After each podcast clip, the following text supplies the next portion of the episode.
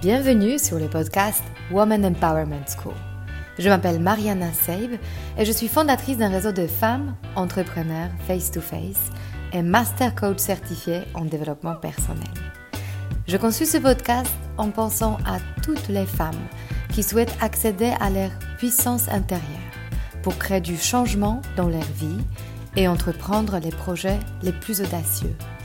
Ensemble, nous allons apprendre à mieux nous connaître lever nos barrières et accéder à notre intuition féminine pour mener la vie dont nous rêvons profondément. Alors, si tu souhaites développer ton business et créer de l'impact dont tu seras fier, ce podcast est fait pour toi.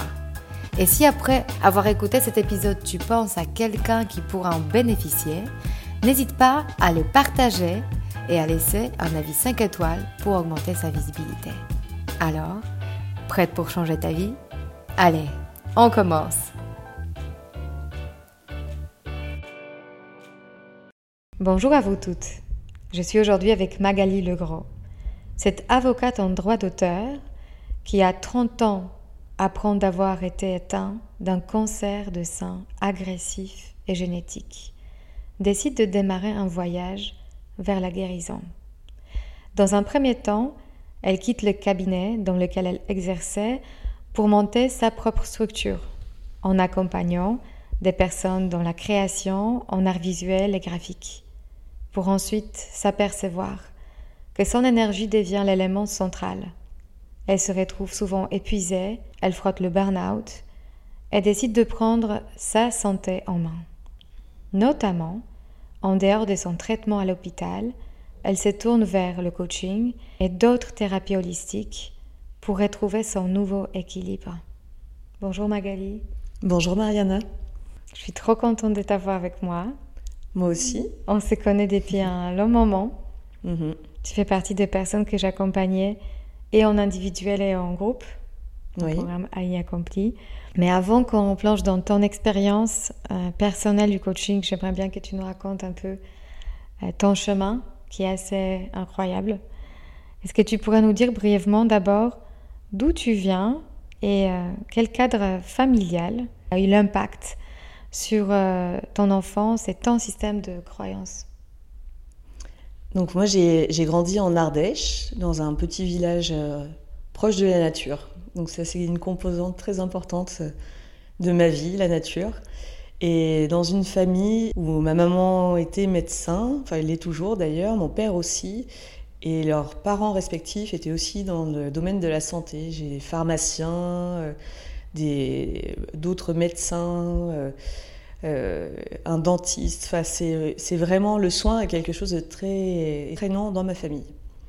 Donc j'ai grandi dans cette idée que il est important dans la vie d'avoir un métier qui a du sens et pour lequel on travaille dur et auquel on consacre beaucoup de temps. Hmm. Voilà, avec des histoires familiales euh, très variées et assez fortes, puisque j'ai une partie de ma famille euh, qui a vécu entre l'Espagne et l'Algérie, et une autre partie qui est issue euh, de, notamment d'Ardèche et de petits villages, donc avec, avec des histoires de femmes assez pionnières dans leur manière de vivre leur métier notamment. Mm-hmm. Et qu'est-ce qui t'a amené à construire ton parcours autour du droit? Parce que tu es avocate, par médecin. Et tu as récemment choisi de sortir du cadre de ton métier pour chercher ta propre voie en lien avec euh, qui tu es profondément. C'est alors c'est très drôle pour moi de répondre à cette question puisque oui bien sûr être dans le médical ça a été une vraie question donc j'ai fait euh, assez classiquement euh, enfin dans ce genre de famille du coup un bac scientifique option SVT, sciences des vies de la Terre. Et euh, très vite, la question, ça a été est-ce que je vais faire médecine? Et non, c'était euh, euh, pas, je pense, une évidence au fond de moi, mais un peu difficile à admettre dans cette famille de soignants.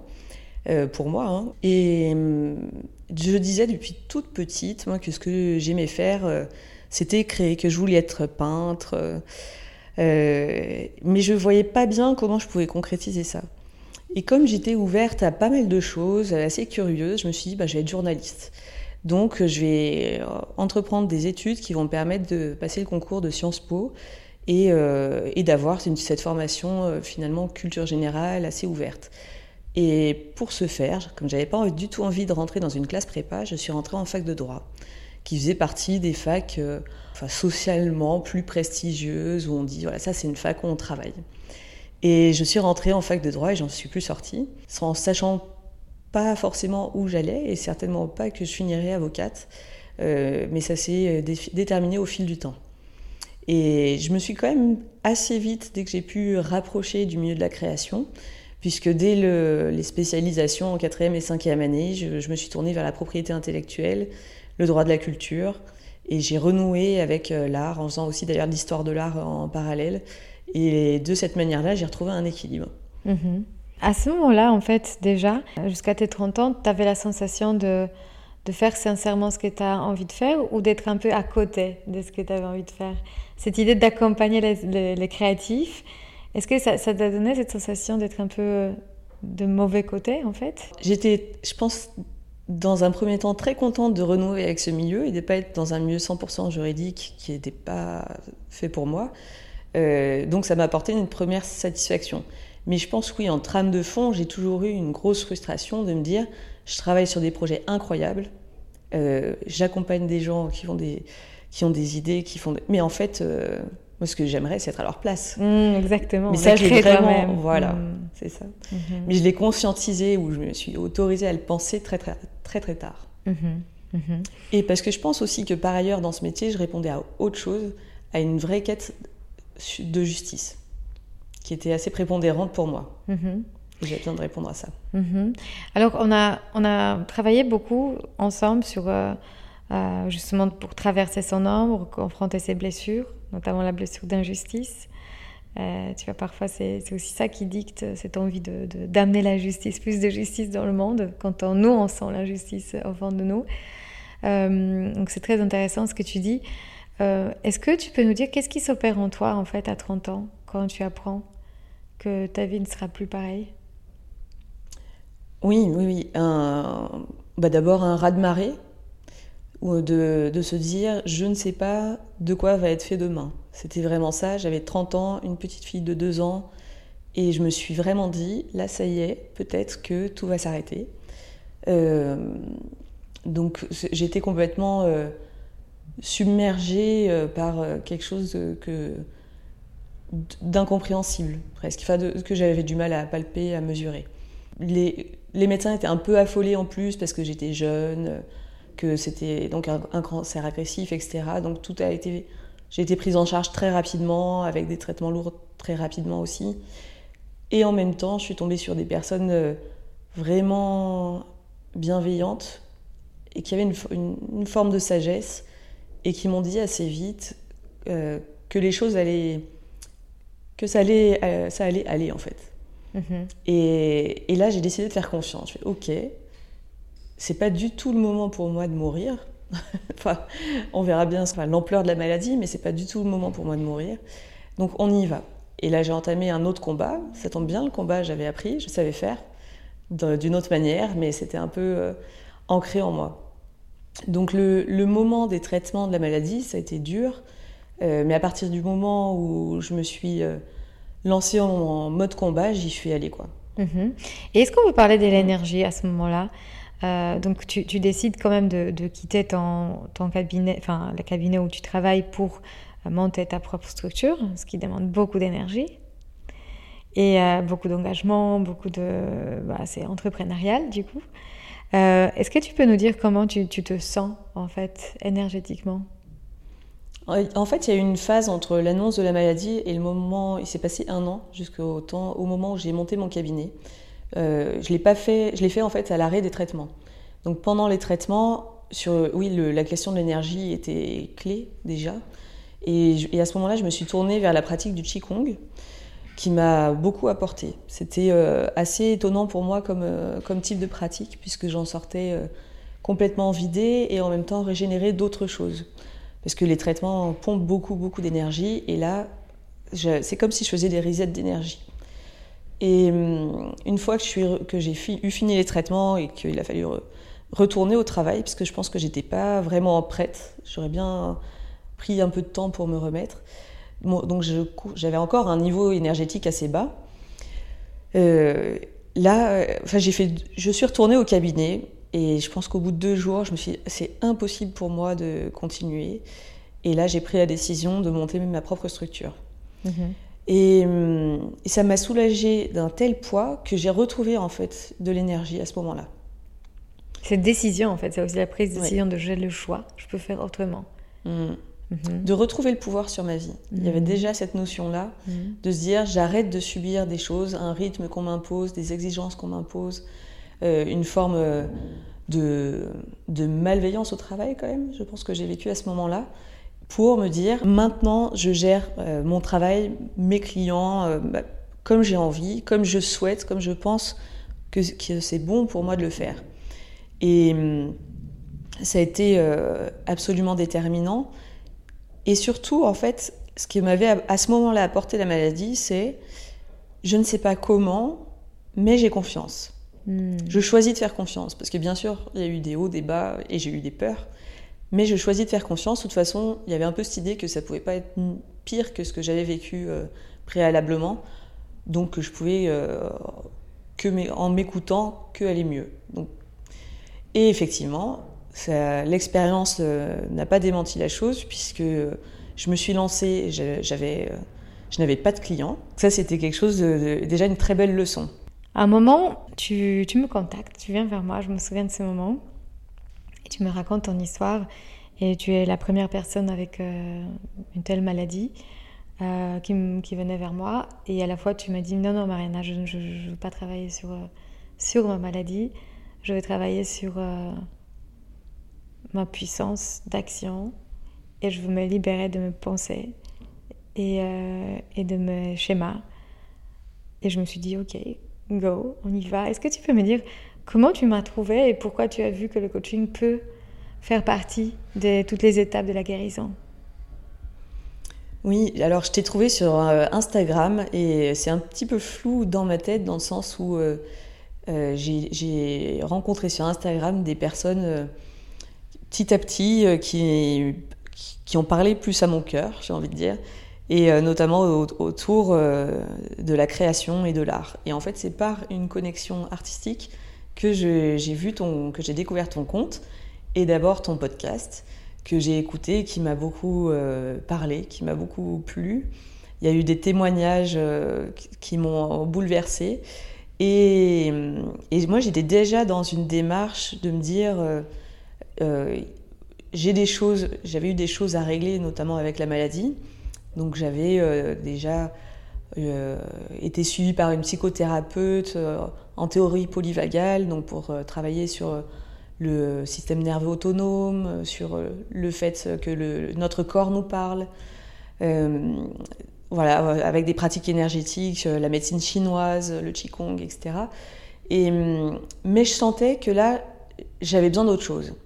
Et dans la, thérapie, il y avait quand même un peu cette notion de j'essaye de régler mes problèmes du passé, et notamment ce trauma qui avait été la maladie.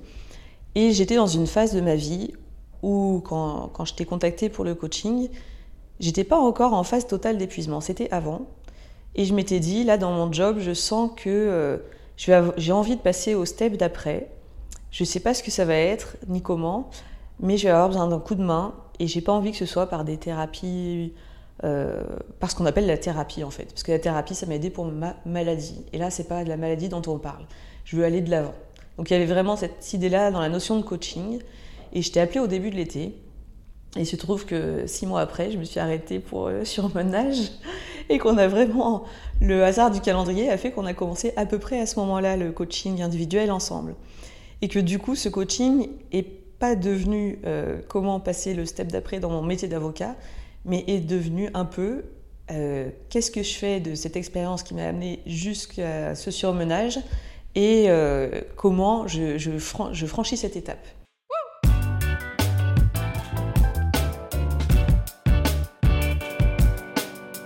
J'interromps rapidement cet épisode pour t'inviter à commencer ton chemin du développement personnel par toi-même. Si tu n'es pas encore prête pour faire un coaching individuel ou collectif, à tout moment, tu peux avancer à ton propre rythme en te connectant à l'espace membre, sur le site womanempowermentschool.com slash devenir membre. J'ai imaginé cette plateforme comme ta dose d'inspiration hebdomadaire, enrichie par des méditations guidées, des exercices de visualisation, pour te soutenir dans ta reprogrammation des croyances à ton sujet, des masterclass et des live Zoom qui te guideront tout au long de ta pratique d'alignement. Profite d'un accès illimité à nos ressources et avance à ta propre vitesse en faisant partie de notre communauté de femmes qui changent leur vie. Ce sera l'occasion de nouer de nouveaux liens avec des personnes qui te ressemblent et qui aspirent à la même chose que toi. Trouver sa juste place. Et pour y accéder, tu peux le faire dès aujourd'hui en utilisant le code que je t'offre en cadeau, You Are Enough, tout en majuscule. Pour pouvoir en bénéficier, tu as besoin de choisir l'option annuelle. Allez, on revient à l'épisode.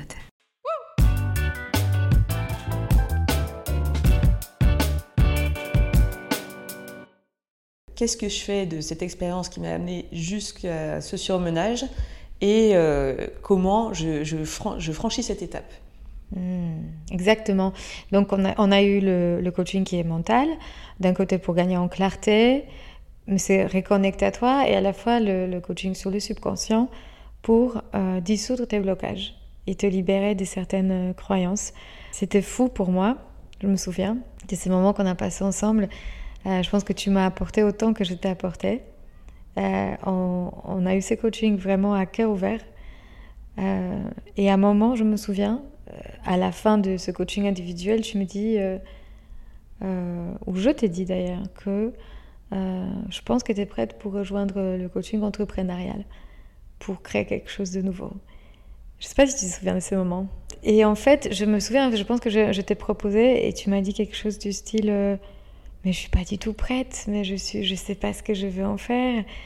Et je te dis, fais-moi confiance. Je pense que tu, c'est pas encore clair, mais tu es déjà prête.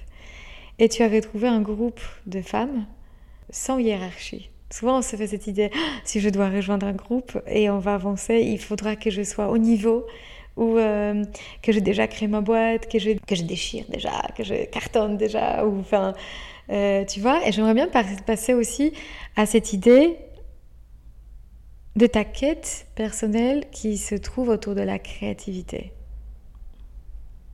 Comment du coup devenir le créateur et pas juste l'accompagner en tant qu'avocate? Est-ce que tu peux parler de ça De ce changement de rôle? Mmh. C'est un changement de rôle que, que j'ai mis du temps à discerner déjà. Et du coup, c'est quand même passé plusieurs mois avant que je rejoigne finalement le programme euh, en groupe d'ailleurs. Et c'est arrivé justement au moment où je me suis dit, euh, ok, là j'ai fait, j'ai fait le deuil de cette vie d'avant.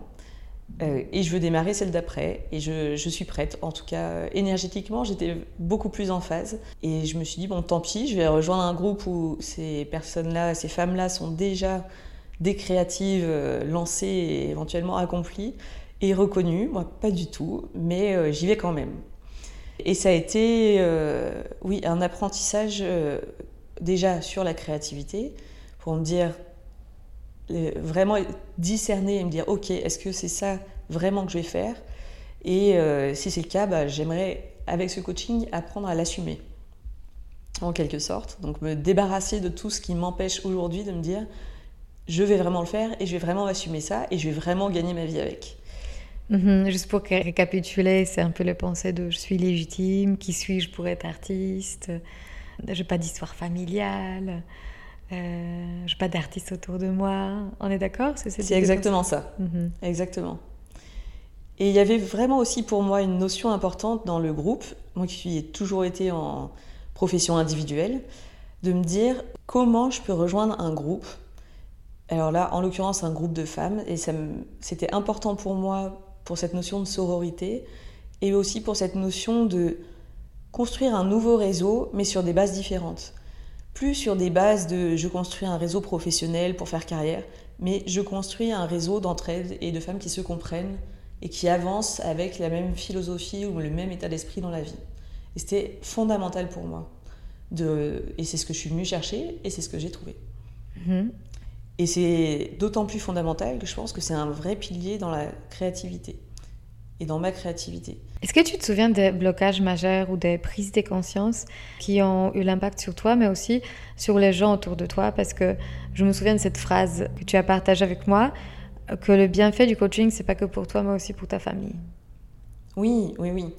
Alors, en, en travaillant sur moi, mes pensées limitantes et mes peurs, c'est vrai que j'ai cessé de les faire vivre, ou en tout cas beaucoup moins, moins intensément, ou plus en conscience, à tout mon entourage. Et j'ai vu des effets euh, assez incroyables dans de changements de comportement euh, euh, chez mes plus proches, donc ma mère, mon père et mon conjoint. Par exemple, je pense que pour mes parents, ça a été assez difficile d'entendre au début que j'allais potentiellement arrêter ce métier auquel j'avais consacré 15 ans de ma vie qui a un métier euh, rémunérateur, qui a un certain prestige social et qui fonctionnait, puisque j'ai arrêté au moment où ça fonctionnait bien, euh, et que c'était pas très rassurant. Je pense qu'ils ont eu très peur aussi que ce soit une espèce de crise de la quarantaine avant l'heure, euh, où j'en vois un peu tout balader, et qu'après je me dise mince, quelle erreur j'ai faite, et que ce, voilà. Et je pense qu'ils se sont aussi dit, elle est encore fragilisée par la maladie, elle prend, euh, elle a besoin de prendre des, de poser des actes forts parce que ça a été une épreuve importante. Mais est-ce qu'elle va pas un peu droit dans le mur? Et, en fait, petit à petit, leur euh, regard a commencé à changer et ils ont plus tout à fait le même discours vis-à-vis de moi. Au début, c'était bon alors, est-ce que tu vas reprendre euh, un job d'avocat salarié ou de juriste salarié? Et au bout d'un moment, c'était ça a fini par cesser et c'était euh, ok. Donc là, peut-être que tu reprendras pas dans le milieu du droit. Euh, et mais du coup, qu'est-ce que tu veux vraiment faire dans le milieu de la création? Et là, on est un peu à ce stade-là. Donc ça prend du temps, mais ça commence euh, à s'intégrer et c'est plus dans une résistance. Mais tu vois, je, je voulais justement toucher ce sujet parce que moi, ça me concerne aussi cette idée que quand tu as pris une décision et elle t'appartient, les autres commencent à la reconnaître. Quand tu es en doute et toi-même tu questionnes tes décisions, les autres le questionnent aussi et donnent ce reflet-là en fait. Oui, alors ça c'est extraordinaire parce que je l'ai vraiment expérimenté. Et, c'était. Euh, alors je l'ai d'abord expérimenté auprès d'amis, puisque c'était plus facile pour moi d'en parler avec des amis proches. Donc ça c'était très intéressant parce que je l'ai vu le, regard des autres changer et leur retour changer assez rapidement. Donc d'abord avec des amis quand je leur parlais de cette volonté de faire de la création, plus j'ai un, projet assez précis, c'est parti beaucoup de là. Quand je racontais mon histoire, c'est que j'aimerais écrire et dessiner un roman graphique et sur euh, les lignées de femmes et euh, la notion de guérison. Et quand je commençais à en parler, au départ, il y avait des regards un peu sceptiques, mais euh, en se disant ok, projet sympa, elle va faire ça en plus de son job, autant qu'elle est arrêtée. Et puis petit à petit, j'ai senti que ça devenait sérieux dans les yeux des gens. Et, euh, et après, dans les discours, il y a même eu un, moment où mes amis ou des cousins ont commencé à dire Ah, sympa ton projet, ou des amis d'amis, tu me diras quand ce sera, quand tu auras sorti ton livre, je veux le lire, etc. Et là, je me suis dit Ok, donc ça commence à prendre une teneur plus palpable, et donc pour moi aussi. Je me suis dit, bon, bah, le step d'après, ça va être quand j'aurai, euh, entre guillemets, convaincu mes parents, parce que ils vont je trouve que les parents, ils touchent vraiment au plus profond de soi. Je me suis dit, peut-être que moi, là, je commence à en être vraiment intimement convaincue. Donc c'est un hmm. très euh, beau euh, effet miroir. Et après, pour mon conjoint, c'est un peu alors différent parce que je pense que lui, il a vu tout de suite cette étincelle un peu de magie que j'avais dans les yeux et il y a cru tout de suite. Donc c'est pas sur ce plan-là que j'ai vu les changements, mais ça a été euh, plus sur la vie quotidienne où je pense que mes mes pensées limitantes, enfin certains schémas dans lesquels j'étais depuis longtemps, et notamment des schémas de perfectionnisme, euh, de, de, surmenage. Euh, en fait, je l'avais dans le côté pro, mais aussi à la maison, étaient complètement euh, prégnants en permanence. Et comme moi j'ai commencé à rebattre les cartes et à changer ça, les, les, les rôles ont dû s'équilibrer autrement. Et c'est là-dessus, sur la vie vraiment perso que je l'ai senti avec mon conjoint. Ça veut dire quoi? Tu lui as laissé plus la place? J'ai certainement laissé plus de place, plus de souplesse.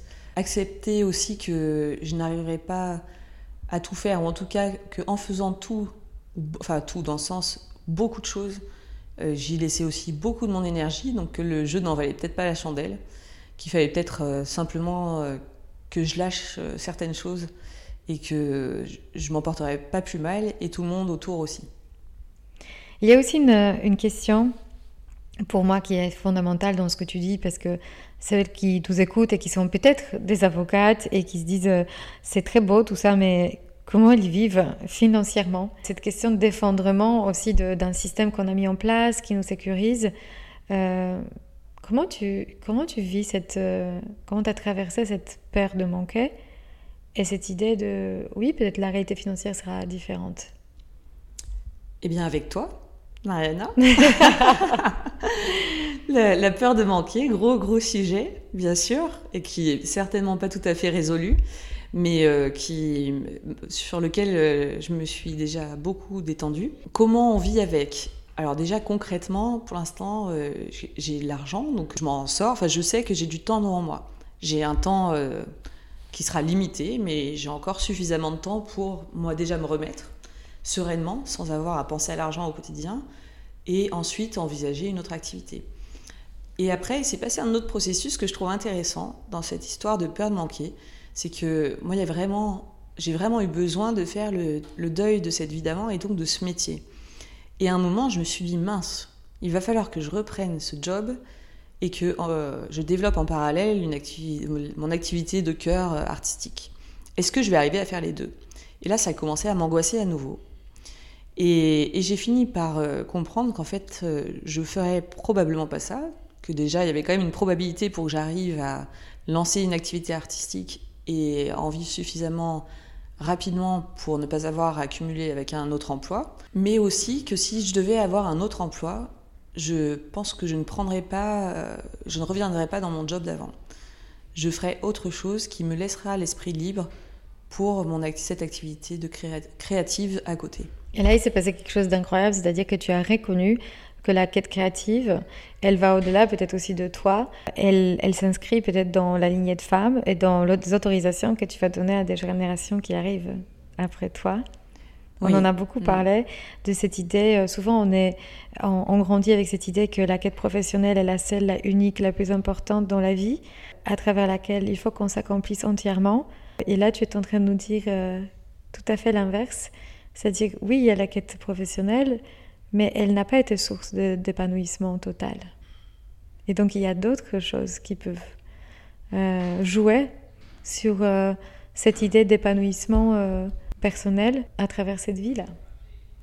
Oui, et surtout, alors c'est quelque chose, un sujet que je trouve très intéressant parce que le professionnel est, très important pour moi. je pense de par mon histoire familiale, il y, a quelque chose qui se joue là-dedans, où je me dis, on peut le pro, on y passe quand même beaucoup de temps, donc autant que ce soit épanouissant.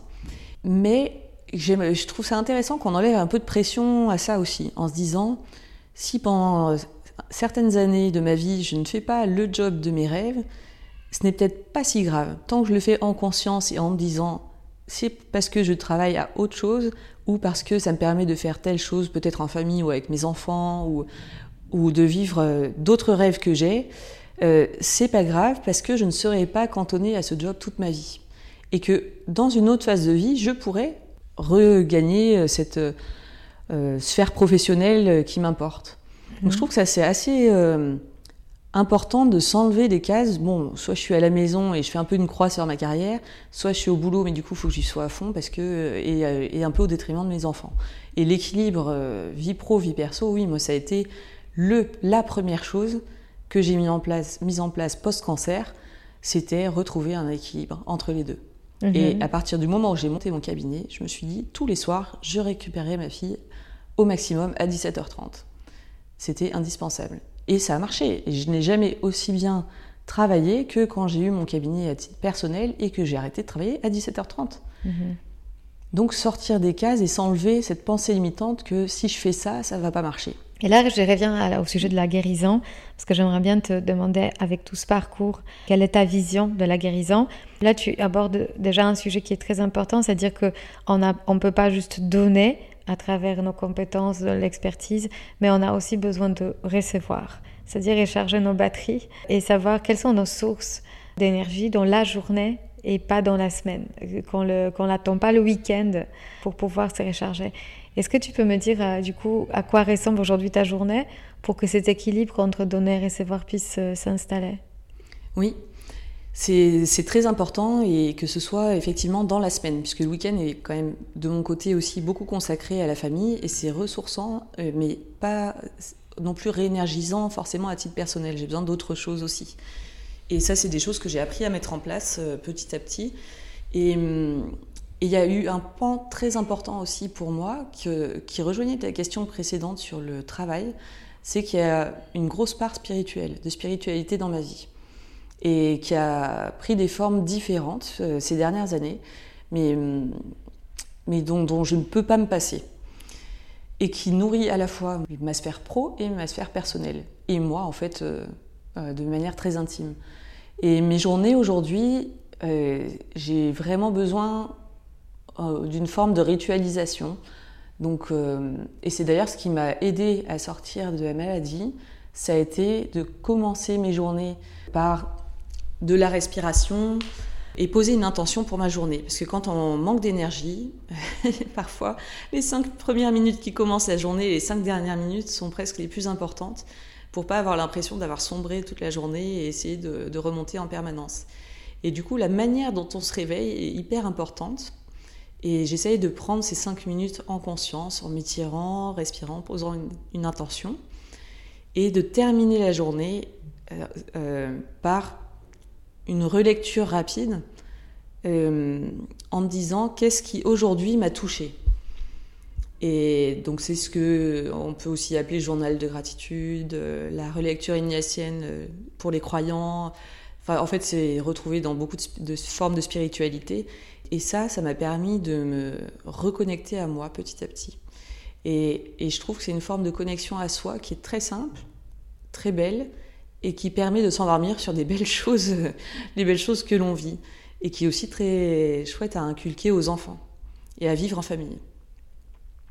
Et après, j'ai des passages, euh, des rituels euh, incontournables, euh, notamment de sport, de yoga et de pratiques énergétiques.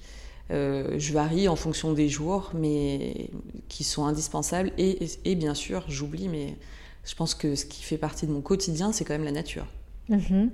Et par rapport à la nature, tu as fait récemment un stage, euh, tu as partagé cette expérience avec moi, euh, le stage d'équithérapie, c'est-à-dire euh, une thérapie avec les chevaux. Est-ce que tu peux en dire rapidement qu'est-ce que tu en gardes de cette expérience? C'est, quelque chose qui est organisé pour les femmes atteintes d'un cancer. J'ai eu la chance, grâce à toi, de rencontrer une des femmes qui anime cette formation, ce stage que j'ai interviewé dans le podcast qui sortira la semaine prochaine. Est-ce que tu peux nous en dire qu'est-ce que tu gardes euh, de cette expérience-là? Alors, ça a été. Euh, c'est vraiment une expérience incroyable et qui est ouverte à toute personne. je l'ai vécu avec des femmes qui sont même arrivées en ayant peur des chevaux et qui sont reparties complètement reboostées. Donc, c'est ça qui est absolument bluffant en fait, déjà, le cheval est vraiment un animal euh, qui est très étonnant parce qu'il est, euh, il est, proche de l'être humain et il, se, laisse faire quand même, il se laisse côtoyer, euh, mais il ressent absolument tout. Et si on l'observe un peu, et c'est le travail notamment de ces équithérapeutes, on, on voit immédiatement les messages qu'il a à nous délivrer. Et c'était très très étonnant de voir que la réaction d'un même cheval différente, était différente pour chaque femme qui passait devant lui, qui passait, qui faisait une séance avec lui. Et je pense notamment à un moment, on a une séance de, avec le cheval en liberté, et, et on devait le faire euh, se mettre en mouvement autour de nous, le faire s'arrêter, etc., par, euh, sans autre outil que notre corps, en fait, juste notre euh, savoir-être à ce moment-là, et, et sans compétences techniques finalement. Et, c'était bluffant de voir comme à quel point, à partir du moment où on est vraiment 100% dans l'être et le ressenti, et plus dans le faire, à ce moment-là, le cheval est connecté à nous et, il se passe quelque chose de magique, une, connexion euh, complètement impalpable, mais euh, qui concrètement se matérialise par le fait que le cheval fait vraiment euh, ce qu'on lui demande. Et cadeau sur le cadeau, le, cheval, après, à chaque fois, s'est rapproché de, cette femme qui était en mouvement avec lui. Et, comme s'il voulait lui délivrer un message, il se positionnait d'une manière ou d'une autre en fonction des personnes. Et pas du tout de manière étonnante. Hein, il est venu poser son, euh, son museau sur mon front, au niveau du troisième œil. Et, et ce que j'étais allée chercher, moi, dans ce stage, c'était le lâcher-prise du mental. Je me dis, mais quel merveilleux cadeau lors de cette séance qui est arrivée en fin de stage, où j'ai vraiment lâché prise. Et en lâchant prise, j'ai découvert à quel point tout devenait fluide et c'était déconcertant de, facilité.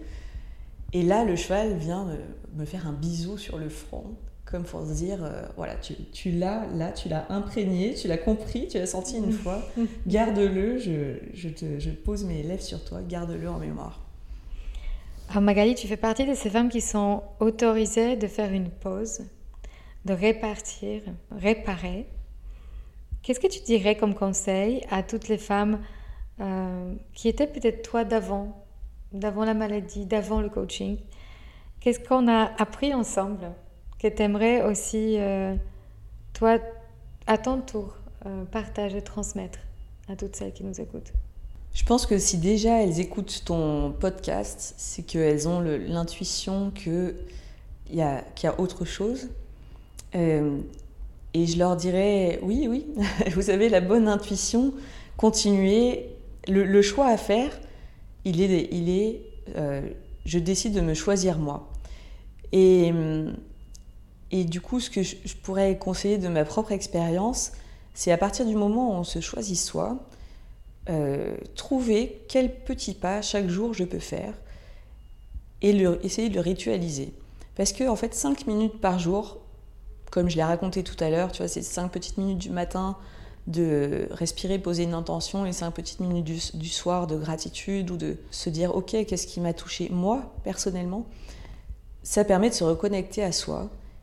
Et moi quand même, la, grande leçon, je trouve, c'est que si on veut avoir notre place et notre utilité dans ce monde, on ne peut pas le faire euh, de manière euh, juste et durable sans être extrêmement bien connecté à soi.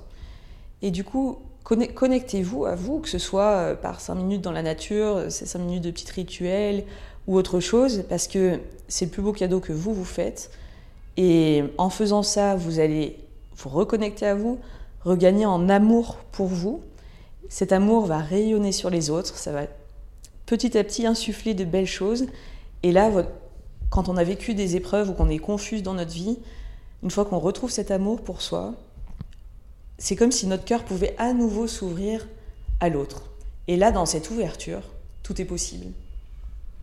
Donc, si on veut vraiment être bien en lien avec les autres, et que ce soit dans la sphère pro, puisque c'est comme ça que je suis arrivée dans ton coaching, mais finalement aussi dans la sphère perso, commençons par le lien avec nous-mêmes. Je ne peux pas être plus d'accord que ça. Merci beaucoup Magali pour ce témoignage euh, extrêmement sincère et authentique. Et euh, je suis tellement fière de ce que tu fais, de comment tu avances et aussi euh, très confiante de la suite et de tout ce que tu vas sortir, que je veux bien évidemment partager autour de moi. Dès que les livres est sorti, on a tous envie de le voir. Je t'embrasse. Merci beaucoup Mariana. Merci parce que sur ce parcours, tu as été vraiment une personne euh, clé et lumineuse. Si cet épisode vous a inspiré pour aller plus loin dans votre développement personnel et vous mettre en action pour durablement changer votre vie, mon programme de coaching est fait pour vous. En petit groupe ou en individuel, je vous guide dans tout le processus de changement et dans la mise en place d'une technique efficace pour arriver à vos objectifs sereinement. Pour avoir plus de détails concernant le programme, contactez-moi par mail sur womanempowermentschool.com ou via Instagram Woman Empowerment School. À très bientôt.